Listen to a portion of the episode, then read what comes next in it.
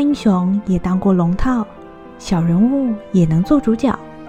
每周五晚上，让我们一起来听听三国那些人说说他们的故事吧。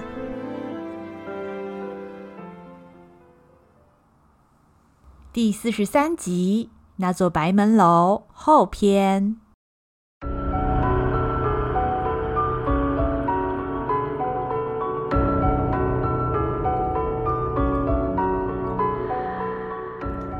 曹操利用泗水和沂水向吕布发动水攻，洪水吞没了下邳城的生路，满城军民坐困愁城，人人都惴惴不安，不知道是否还有明天。在这样绝望的气氛之下，随之爆发了百姓的出走潮。在阻止百姓出城的过程中，张辽意外发现了曹操利用悬赏令煽动百姓，而在敌方的渗透战术以及水患的夹击之下，百姓的恐惧已经进入了难以收拾的地步。曹操今日带领王师奉诏征讨吕布，吕布勾结反贼袁术，罪证确凿，下邳全城军民只是受到连累。身不由己，反贼自首，既往不咎。只要能够明辨是非，弃暗投明，曹操保证秋毫无犯。如果不知好歹，妄自反抗，将视为与反贼同罪。此外，上至将校，下至庶民，如果有人能够献上吕布人头，一律加官进爵。重重封赏，特此告示，公告周知。哎呀，各位乡亲呢，这一看就知道是曹操的借口。如果真的照他说的做了，万一他不守信用，咱们也拿他没皮条啊。可是现在这种状况，大家都快撑不下去了。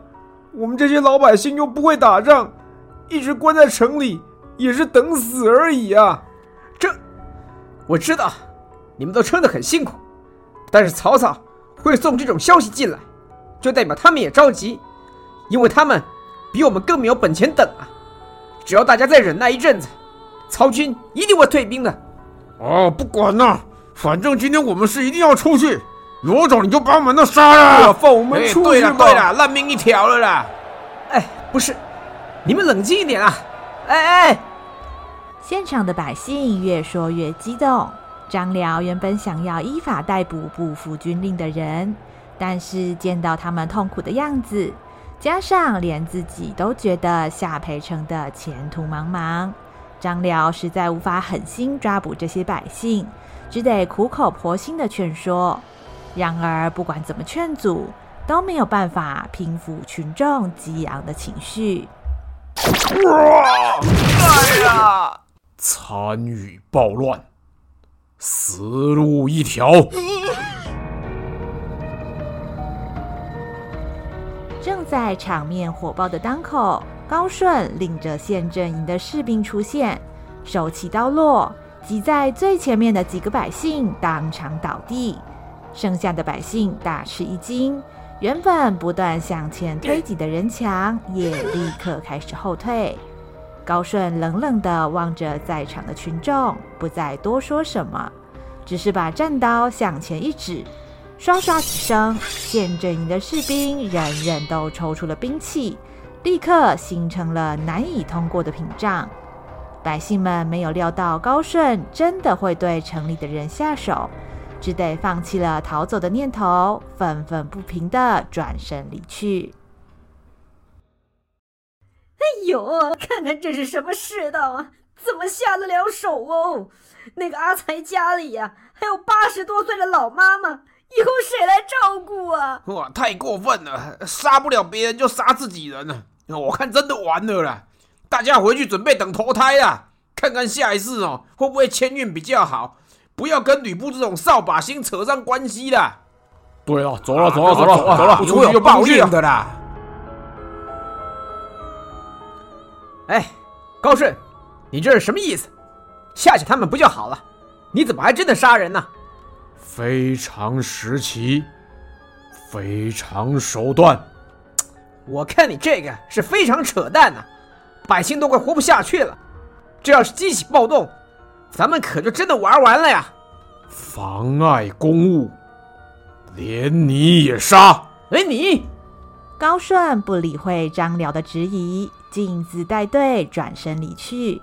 张辽正准备要追上去理论，此时负责驻守东门的魏续出手拦住了张辽。喂，张辽，算了吧，你又不是不知道，高顺那个个性啊。永远都紧张兮兮的。啊，是魏续。哼，你来的正好。我没想到高顺那个家伙凶就算了，竟然还拿刀指着我。哎，现在城里啊，根本乱成一锅粥啊！你有没有听说，咱吕将军前些日子遇上了刺客啊？什么刺客？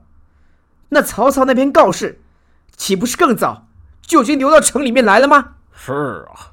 状况比我想象的还要惨，不要说百姓啊，好几个营啊都有逃兵，我还没时间向吕将军报告嘞。喂，张辽，讲实在话，你真的还要继续打下去吗？啊？哎，魏续，你问这个什么意思？照吕将军这个做法，要不了多久就全完了。你难道愿意就这样死在下邳吗？事到如今。坚守啊，已经没有意义了。只有认清现实，跟曹操妥协，大家才有活路啊！哎，依我看呐、啊，咱们是不是就开城投降？别说了。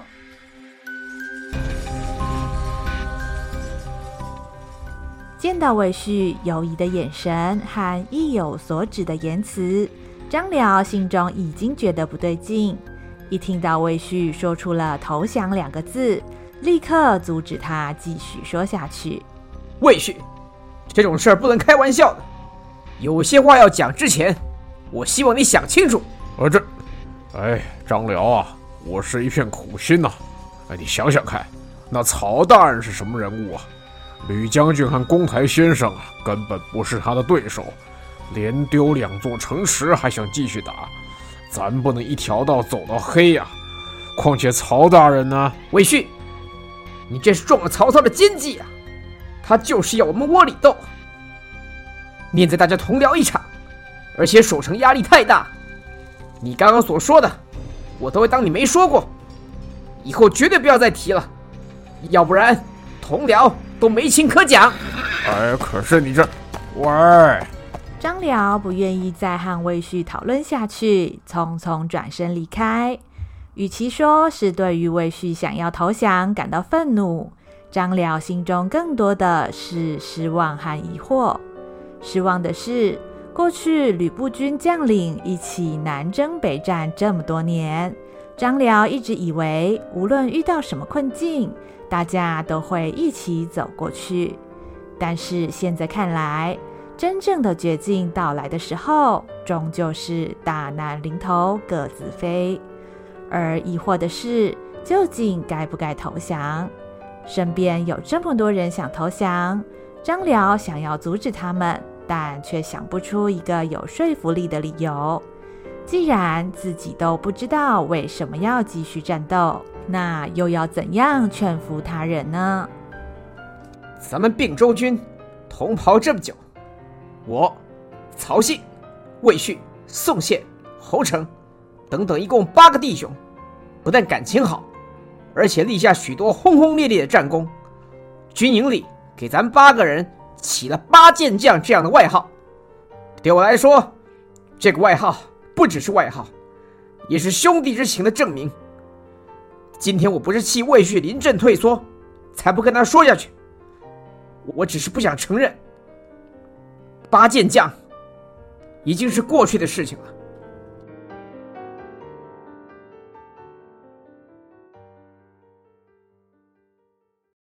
张辽从东门离开，而魏续得不到张辽的支持，也只能默默回到自己的岗位。开城投降这样的事，不是靠自己一个人就能做得到。如果没有拉拢足够的支持，一旦有个意外，自己马上会成为众矢之的，而且比起一个人投降，带着一伙人的话，投降以后也比较能够受到重视。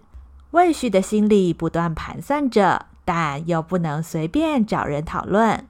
正觉得心情郁闷的时候，魏旭的老同事宋宪来到了东门，准备和他交接军务。哎，魏旭，哎，宋宪，你来了。啊啊！哎呀，结果一忙啊，我都忘了时间呢。哇，看你浑身脏兮兮的，怎么？刚刚发生啥事啊？嗯，还不是那些百姓嘛，一个一个都要跑出去。我们刚刚啊，差点拦不住啊！哎，这么麻烦呢？那后来怎么解决的？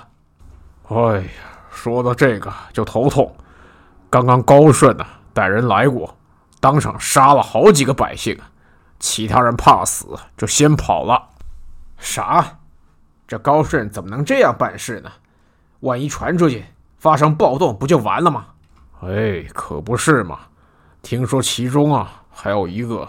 是这一代出了名的孝子，人家家里还有八十老母，哼，我都不知道要说什么了。哎，一场仗打到这时候，谁都能看出来，这早晚要败。可偏偏就有像高氏这种人在那边死撑，搞得大家下不了台呀、听见宋宪这么说，魏续觉得宋宪或许会认同自己的想法，便大着胆子问了下去。呃，所以宋宪，你觉得咱们就算再打下去，也很难翻盘了吗？哦，还翻盘嘞？能够保住一条命啊，就不错了。再打下去也是送死。如果可以的话，我早就投降了。不过就是当兵嘛，在吕将军手下，跟在曹大人手下也差不多嘛。哎，想不到你的想法跟我一样啊。看来啊，你还是脑袋清楚的。我本来刚刚跟张辽谈这个，结果被他削了一顿呢。哎，怎么样？要不咱哥俩一起向曹大人投降？这种时候啊，应该多为自己打算呢。讲那么大声，又想陷害我？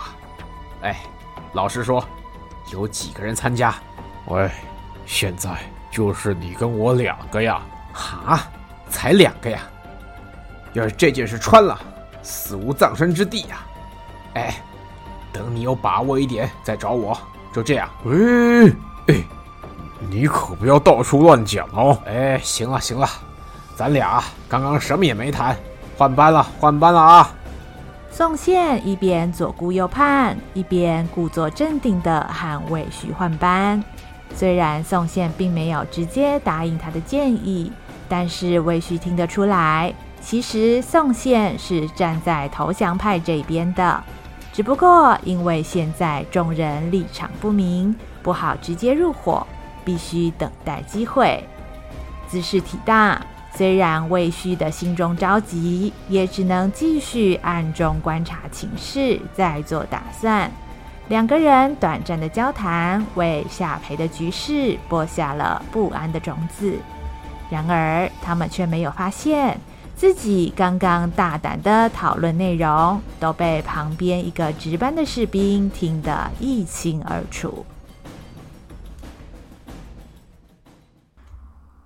曹军攻打下邳城已经过了好一段时日，对曹操而言，这是一举歼灭吕布的最好机会；而对吕布而言，则是生死攸关的存亡之战。双方都面临着关键时刻，然而，即使曹操发动了水攻和心理战术，却仍然无法马上让吕布军开城投降。时序已经进入十二月，北风又传来了熟悉的声音，温度低得让人直发抖，刺骨的寒风夹着雨水，毫不留情地落下，所有人的衣物都变得潮湿冰冷。在逼人的寒气中，许多人的嘴唇都冻成了紫色，僵硬的手指甚至连兵器都拿不住。看见这种情形，曹操不禁感到忧心忡忡。哎呦，哎呦，好冷啊！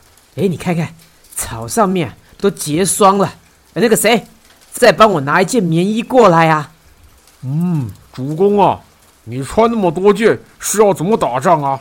都快变成包子了，看起来好好笑哦。嘿嘿，你个傻大个儿，不是每个人都像你一样强壮啊，许褚。哎，国家，我们都在下邳城外围这么久了，吕布还是不投降。哎呦，这样耗下去不是办法，东西都快吃完了呀。哎，说真的，我们是不是得下次再来啦？呃，哎，主公啊，吕布。一定巴望着你放弃攻城，这样他才有喘息的机会。下邳城还泡在水里，城里的军民比咱们更难熬。要是主公这时候退兵，未来要除吕布就遥遥无期了。以在下的建议，主公现在应该用尽全力攻城，给下邳施加压力。如此内外交煎，吕布军中必然生变。到那时，破城之日就不远了。哎，看你咳成那个样子，得怎么搞的呀？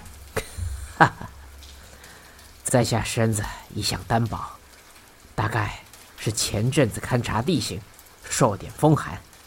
等我饮个几杯，暖暖身就没事儿。哎，死酒鬼，你少来啊！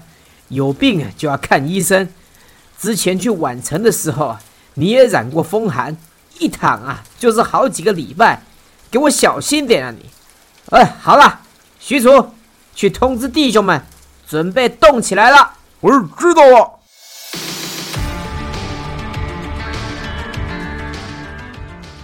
曹操听从国家的建议，下令全军攻击下邳城。距离当初引水灌城已经过了大半个月。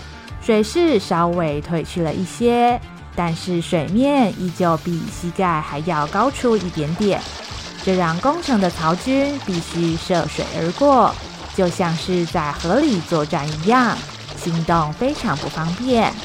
而且天寒地冻，虽然护城河并没有结冰，但是水温却低得让人难以忍受，这导致曹军的攻势变得非常缓慢。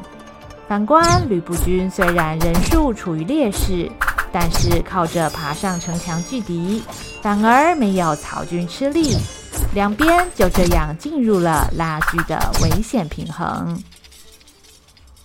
启禀公台先生，曹军发动总攻击，张辽将军和高顺将军已经带队分头前往拒敌。嗯，敌军攻势怎么样？回公台先生，由于淹水还没完全退掉。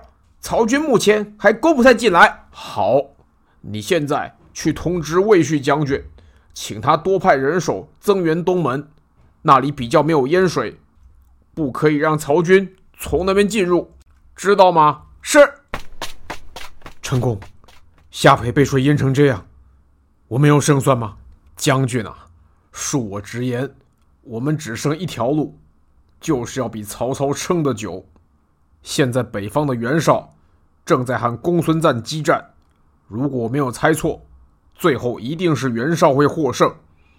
一旦袁绍击败公孙瓒之后，他就有余裕去攻打曹操的大本营许都。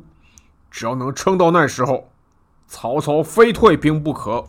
就在这个时候，吕布的另一位亲信侯成来到了中军大帐，他后面跟着两三个士兵。每个人手上都抱着两坛子酒，侯成吩咐手下将酒坛呈到吕布和陈宫的面前，笑容满面地说：“将军、公台先生，卑职来给两位贺喜。贺喜？贺什么喜？回将军，由于城里淹水，之前骑兵队的马厩被人打开，偷走十五匹战马。卑职点算啊，发现数目不对之后。”立刻追查，幸好啊，来得及抓到窃贼，十五匹战马安全夺回，这都是托将军天威啊！弟兄们都来贺喜，送来好几坛美酒，卑职不敢居功，因此特地拿来献给将军呐、啊。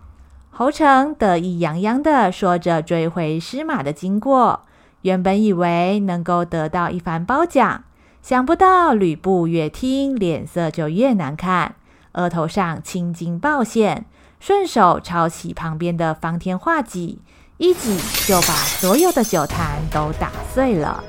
侯成，你好大的胆子！你为什么要害我？啊，害您？这将军，这话从何说起呀？呃，是啊，将军，您这是怎么回事啊？前阵子我因为喝醉，被刺客袭击，现在军情紧张，你在这个时候送酒给我，是不是想要害我？呃，这不是，怎么会？将军，这是误会，卑职一片忠心呐、啊。哼，什么忠心？昨天有人来报告我，魏续和宋宪偷偷在讨论要开城投降。你们三个平时关系最好，我看你们是打算合作，把我的人头送给曹操，对吧？吕布越说越生气，方天画戟高高举起，差点就要直接把侯成的头给砍了下来。一旁的陈宫大惊失色，连忙阻止：“将军，住手啊！魏续和宋宪的事还有待查证，而且侯成跟这件事并无牵连，将军不可错杀无辜啊！”“是啊，将军饶命啊！”吕布在成功的劝阻之下，猛然发现自己似乎因为紧张而气昏了头。这才慢慢把方天画戟放下，但是心中依然怒气难消。事情真相如何？我会调查清楚。今天我不杀你。嗯，谢谢将军，谢谢将军。但是你随便送酒，扰乱军纪，来人，拖下去，打五十军棍。啊！将将军，将军不要，卑职卑职冤枉啊！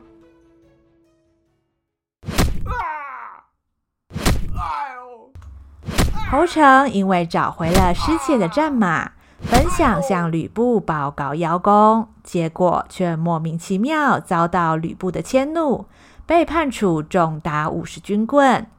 他的背脊和屁股都被打得皮开肉绽，疼痛难当，差一点就站不起来，只能被手下的士兵搀扶回营里休养。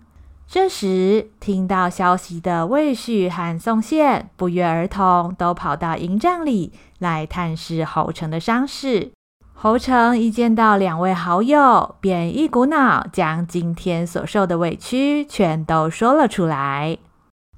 哎呀，没人性啊！怎么把你打成这样啊？哎呀，别碰了，都都都都都都疼啊！他妈的，吕布这个混蛋！我帮他打生打死，结果他差点把我打死。唉，我们跟吕布这么久，没有功劳都有苦劳，他怎么能这么对待你呀？今天他这样对付侯成，以后就会这样对付我们。操，这里是不能再待下去了。我看呢，一不做二不休。宋宪、侯成，咱们投降曹操吧。嘿，说的简单，怎么做啊？我已经想好了。哎，我们先这样，然后那样。经过各种事件，魏续、宋宪和侯成累积的不满终于爆发。三人在营帐里偷偷谈了许久。这一次谈的内容将大大影响整个战局。但是此时焦头烂额的吕布，对于即将发生的祸事还浑然不知。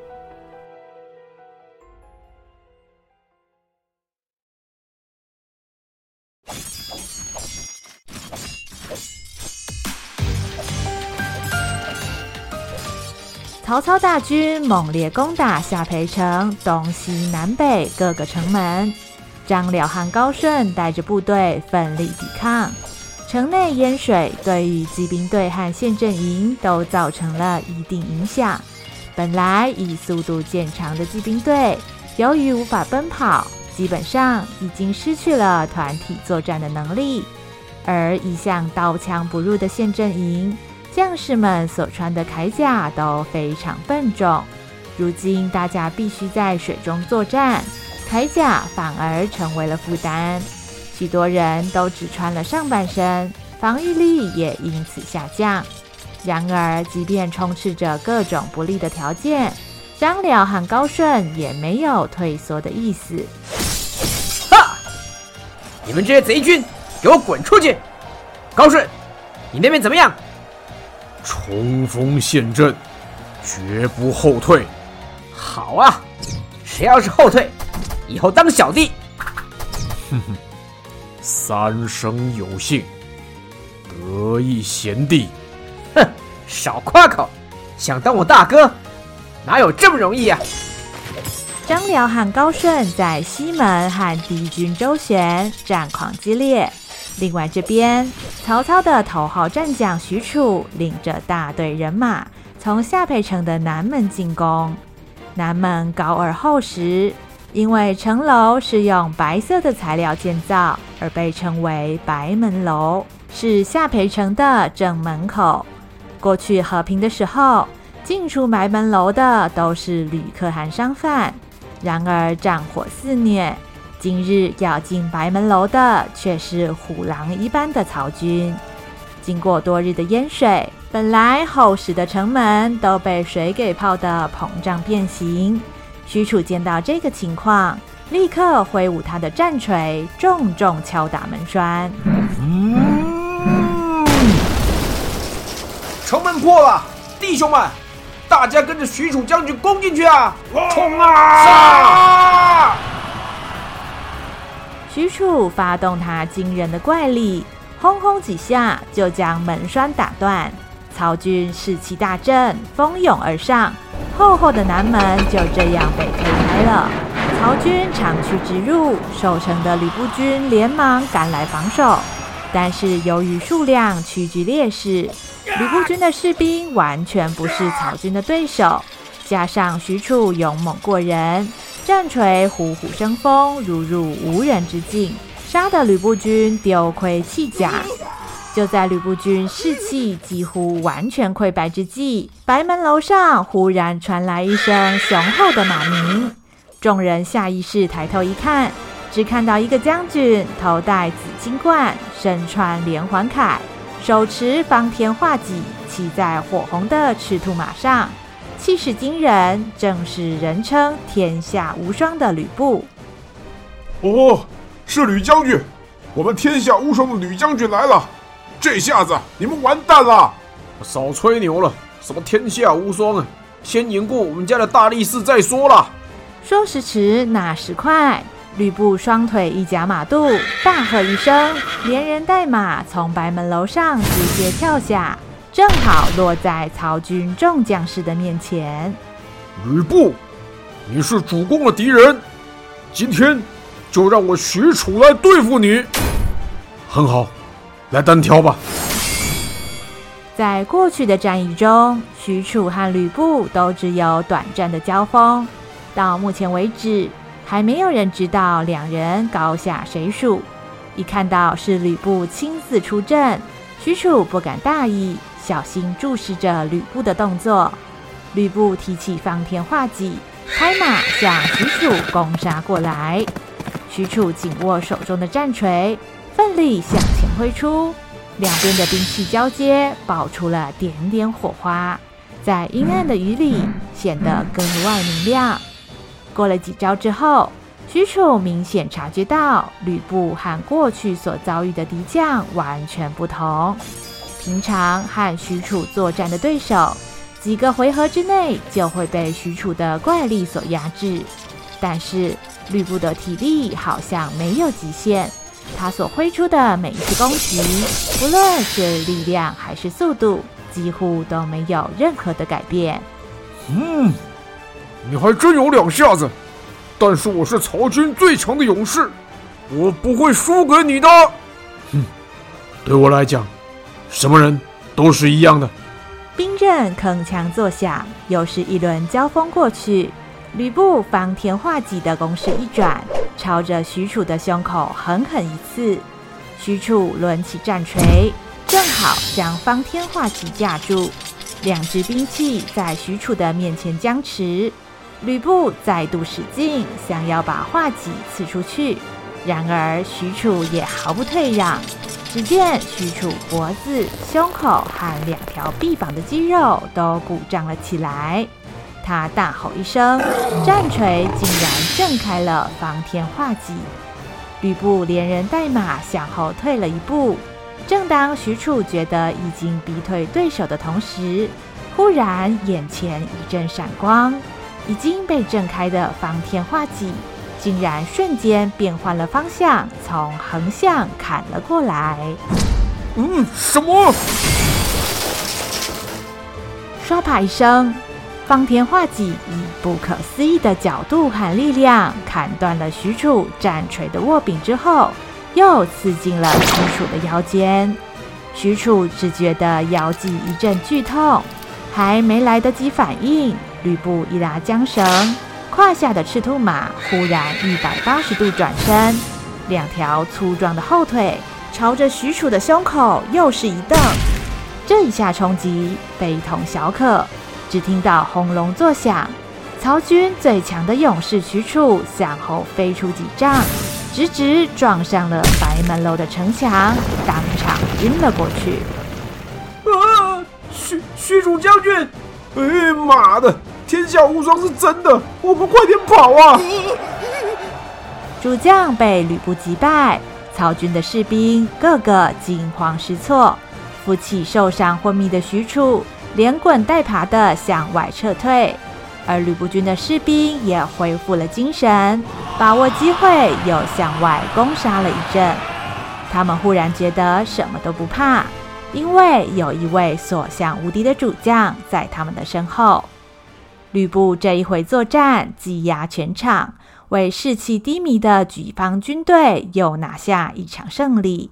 他觉得热血上涌，仿佛只要这样继续下去，凭他自身高强的武艺，真的可以反败为胜，扭转战局。然而遗憾的是，这样的喜悦总是短暂的。报，将军，大事不妙了！快说，发生什么事？魏续、宋宪、侯成三位长官造反，他们把下邳城的东门打开，放曹军进城了呀！你说什么？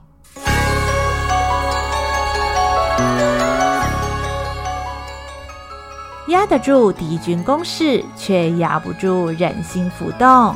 无论吕布的武力有多么强大，仍然无法阻挡命运的巨轮前进。奄奄一息的夏培城终于被曹军大举入侵，这场战役的胜败已经盖棺论定。吕布、张辽、陈宫和高顺等人又将面临怎么样的结局呢？下一集，书呆子战神副队长。